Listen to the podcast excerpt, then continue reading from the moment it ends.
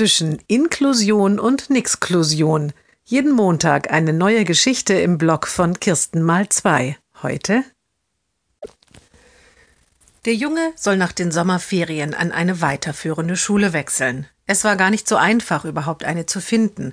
Die Unterrichtsräume müssen mit dem Rollstuhl erreichbar und die Verbindung mit dem öffentlichen Nahverkehr muss wenigstens zu den Hauptverkehrszeiten barrierefrei sein. Gut, dass die Familie in der Stadt wohnt.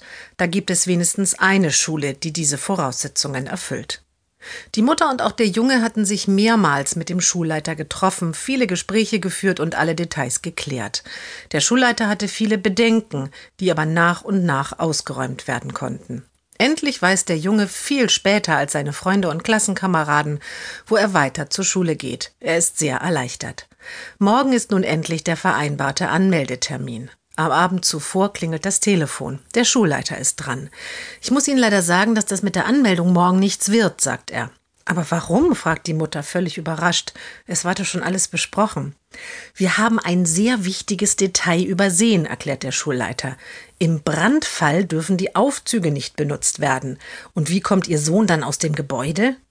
Da ist die Mutter auch zunächst einmal überfragt.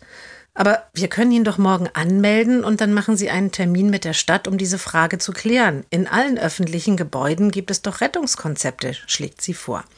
Das geht natürlich nicht, entgegnet der Schulleiter fast empört. Sie denken dann nur an Ihr eigenes Kind. Aber ich trage die Verantwortung für alle. Wenden Sie sich an die Feuerwehr, an den Bürgermeister oder eine übergeordnete Stelle im Ministerium.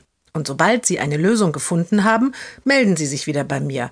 Dann können wir gerne noch einmal über die Aufnahme Ihres Sohnes sprechen.